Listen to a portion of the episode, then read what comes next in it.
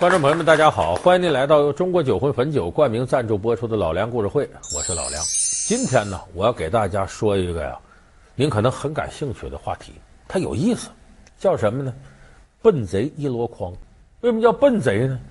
他这能力达不到那儿，他干这样的事儿，往往就产生出很多笑话来。我记得美国有个片子叫《小鬼当家》，那片子我当时看的时候，我都乐得不行了。一个小孩是主角。这说这跟笨贼有什么关系呢？有两个这个贼要偷这个小孩家里，结果让这小孩给治的团团转，出了一堆笑话。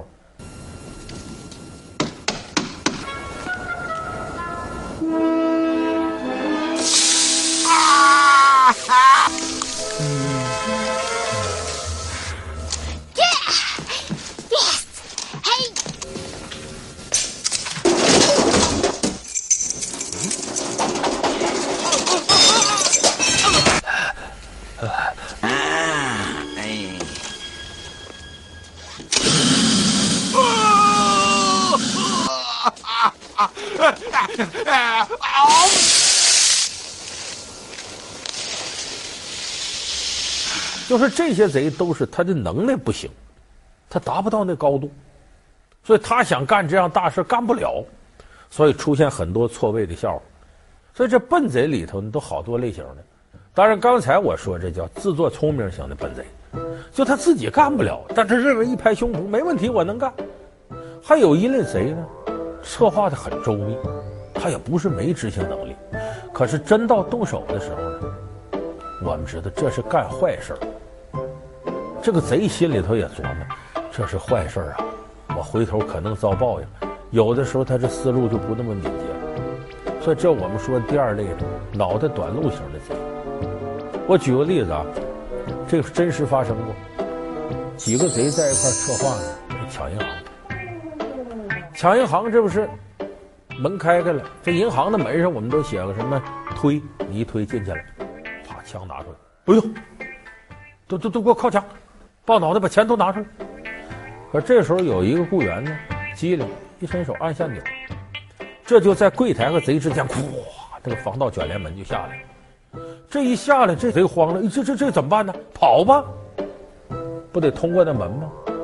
大伙儿可注意了，那门你进来的时候推，出去也推，这怎么推不开？推不开，完了，天罗地网，咱跑不了吧？投降吧！警察都来了，抓住了。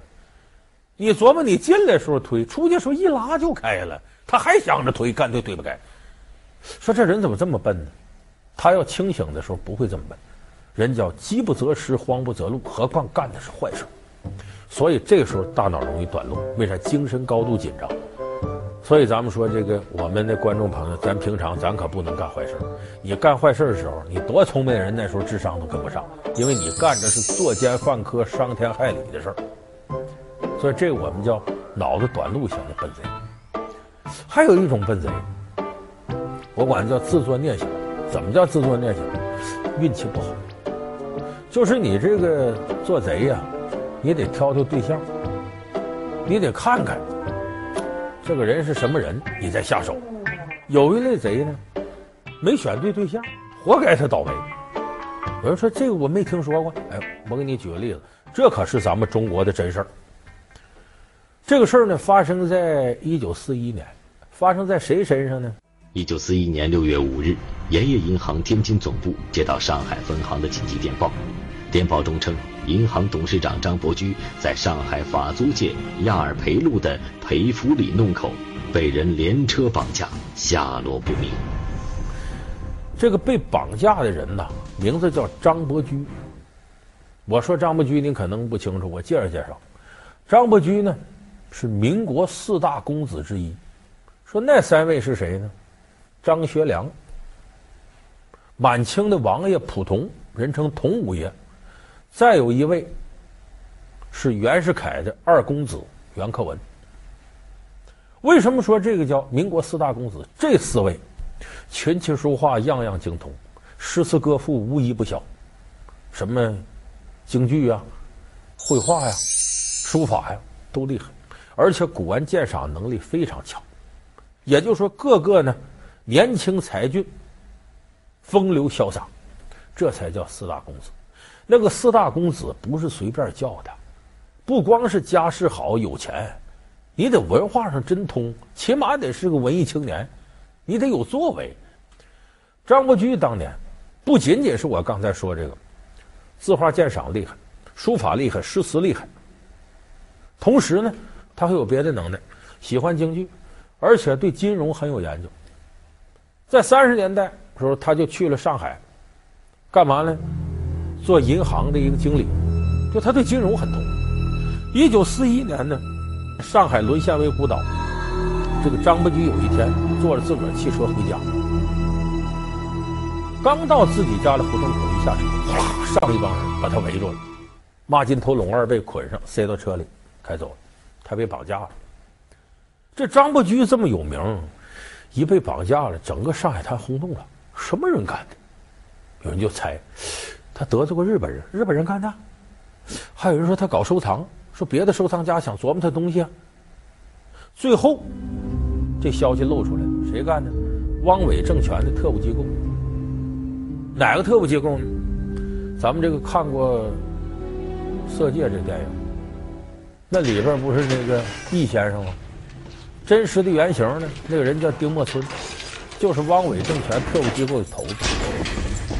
我看他差不多了，宪兵队一定会来要人。他们没有说要死的活的，给他一个痛快。这个特务机构设在上海基斯菲尔德路七十六号，所以一提这七十六号，都知道汪伪的特务机构。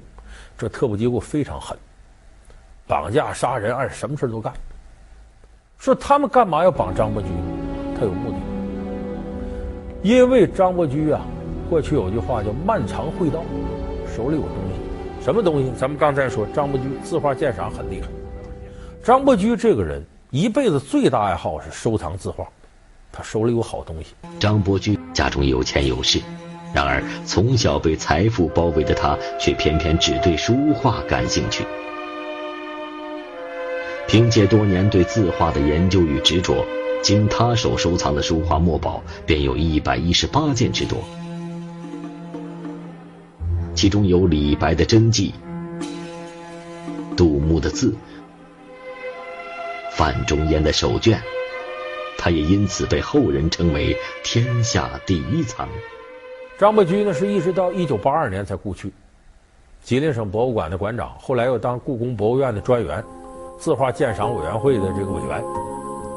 他手里的好东西非常多，你像中国第一幅卷轴的画，就现在留下来的卷轴的画，也是独立的山水画，叫《游春图》，是隋朝时候一个画家展子虔画的。这幅画就在张伯驹手里。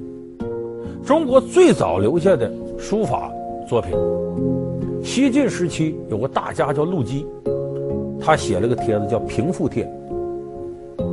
在张伯駒手里，我们都知道平复帖什么意思呢？简单，平复就是你身体是不是康复？总共呢就九行八十四个字陆机写的。他是西晋时候人，咱都知道东晋还有王羲之这些人。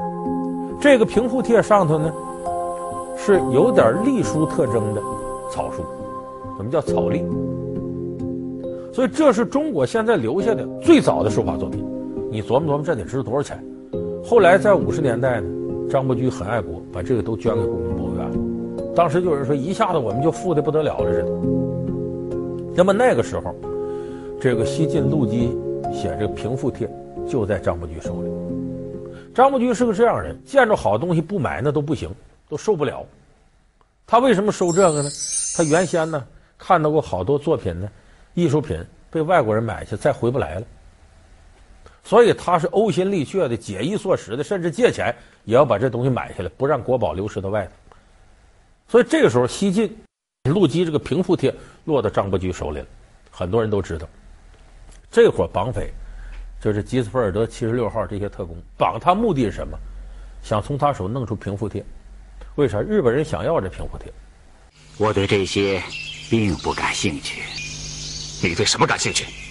平复帖。你们侵占中国土地，已经罪恶昭著，还要掠夺中国文化，真是无耻之极呀！别说我没有平复帖，就是有，也不会给你。唉，所谓识时务者为俊杰，我相信先生一定会审时度势，做出慎重决定的。我意已决，你请吧。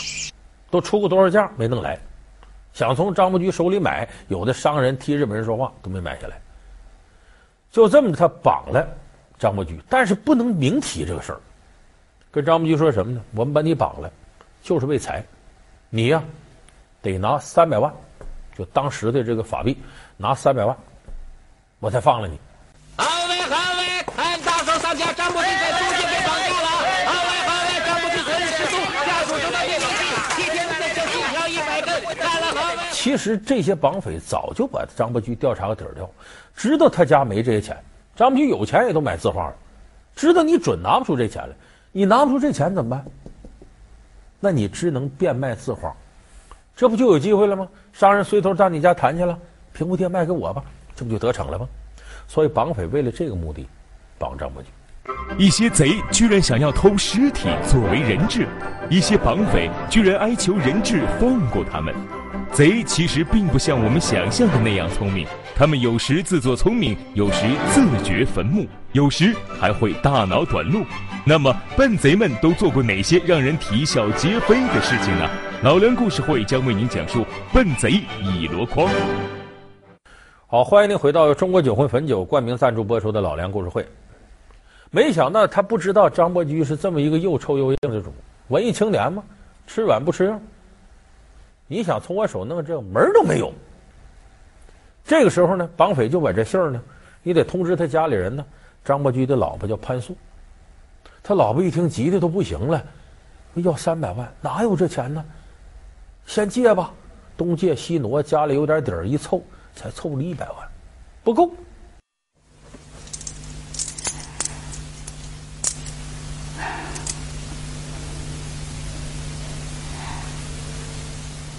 老荣，这房产呐，要是七天内找不到买主的话，你就先把我的首饰当了，我再和盐业银行谈谈，让他们帮帮忙。嫂夫人，听说张老板藏着平复帖呢，我有个朋友愿出大价钱收买，哎，等有了钱，还愁赎不回人来。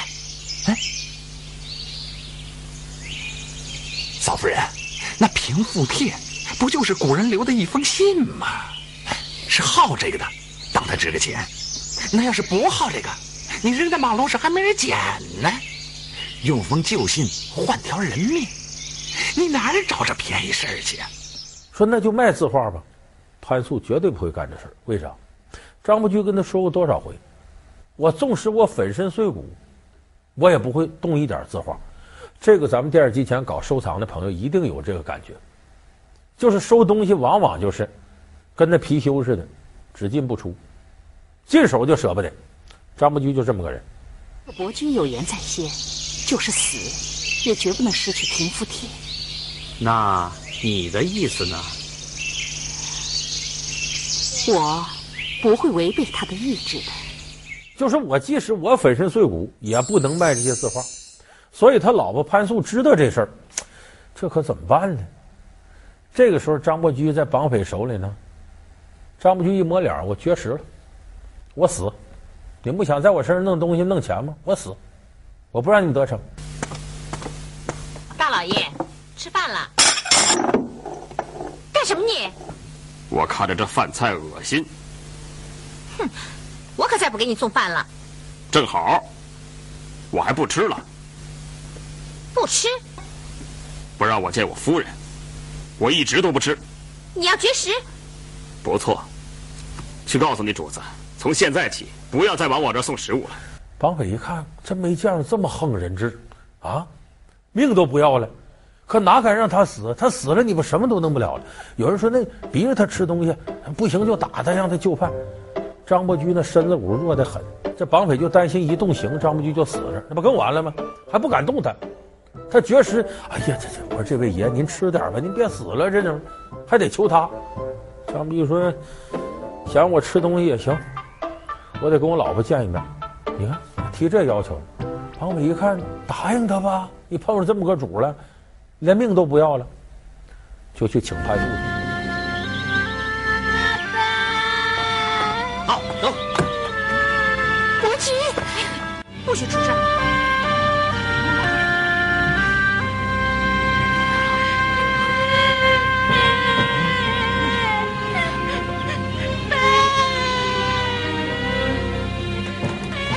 这潘素见到自个儿老公了，这时候张伯驹就跟他说：“家里东西一件不能卖，我死你也不能卖。”这人质一看，这人这脾气是又臭又硬啊。完，这潘素呢，回家了，回家了也消停了。潘素说：“他既然这样，好办了，我也不筹钱了，我也不借了，我不管他爱说啥说啥，待着去吧。”结果这事儿说明白以后，这张伯驹也不绝食了，我吃吃吧吃吃吧。把我一看乐坏了，你不死最好，赶紧给买吃的。那您吃什么呀？呃，回春楼的蒸羊羔，啊，一品楼的这个烧花鸭，烧雏鸡、烧花鸭、烧子鹅、酱鸡、腊肉、松仁小肚、晾肉酱。他这开上菜单子了，反正是上海滩有名的这些吃喝要，而且这酒我得要三十年的陈少，非花雕妓女儿红，别的我不喝。这菜包括这盘子，一定得是。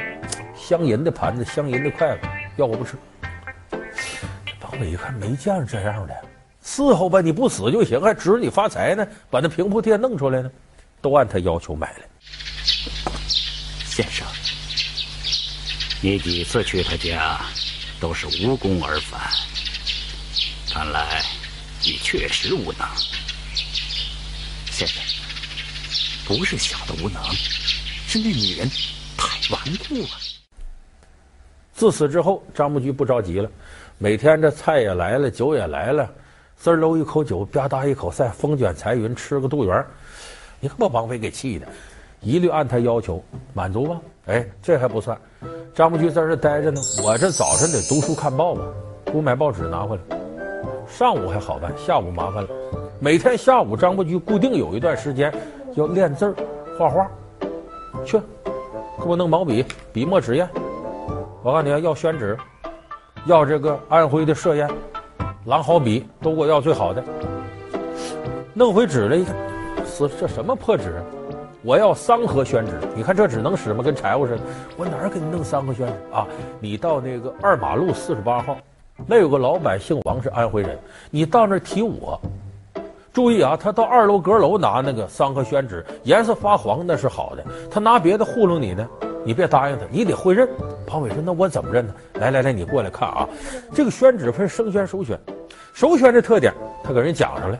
这绑匪听一会儿，我学这干嘛？我这说你不这样，绝食了，死去。不敢呢，他死了哪儿弄钱去？就这么着，天天拿爷似的伺候着张伯驹，一点不敢忤逆他的意思。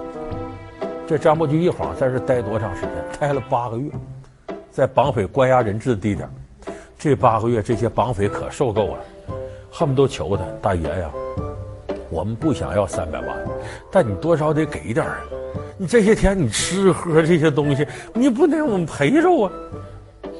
哀求张伯駒说：“我不行不行不行，我你这待挺好，我家里没这事伺候我，而且我在这儿多舒服啊，不用上班啊，吃喝都有，那些烦心事找不着我，我再待着再待着。”把这些绑匪弄得哭笑不得，最后没办法了。当然，咱这是笑话归笑话，他老婆也着急。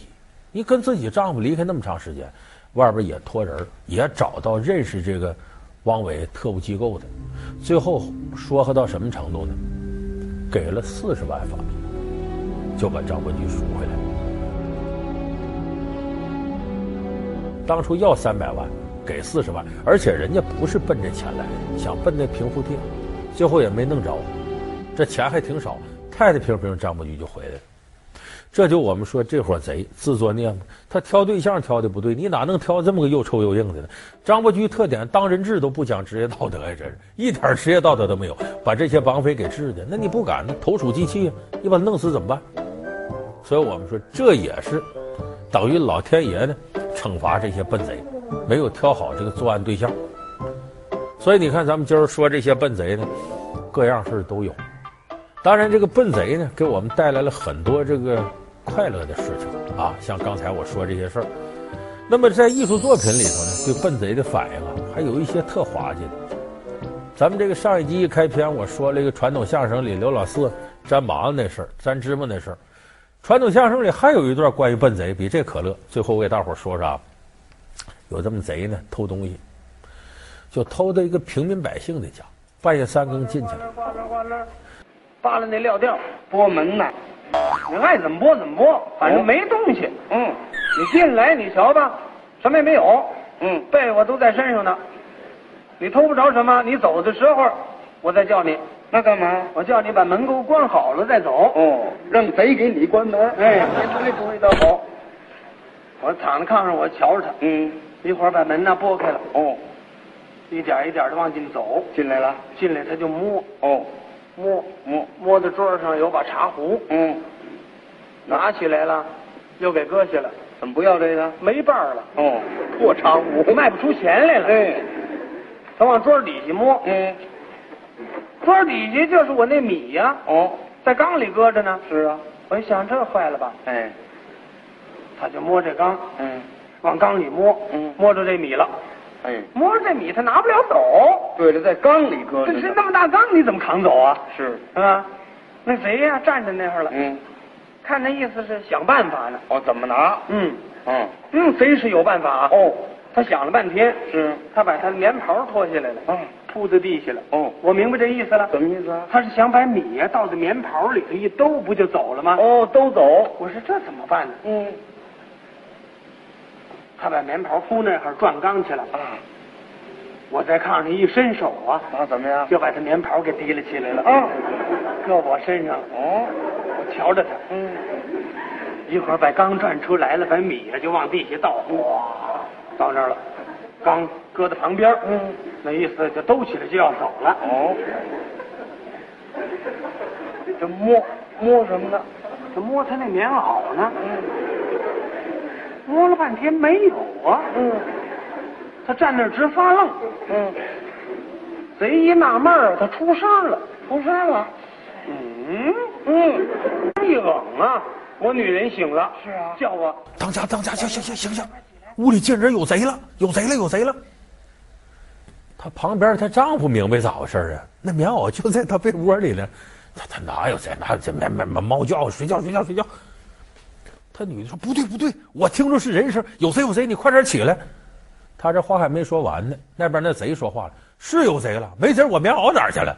你看，这是传统相声当中非常有名的关于笨贼一箩筐的故事。张国立从上世纪八十年代开始就活跃在银幕上，他出演的每一个角色都能让观众记忆犹新。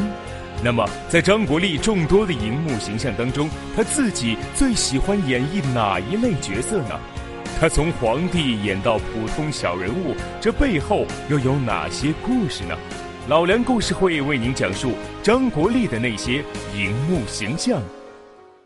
好，感谢您收看这期老梁故事会。老梁故事会是由中国酒会汾酒冠名赞助播出。我们下期节目再见。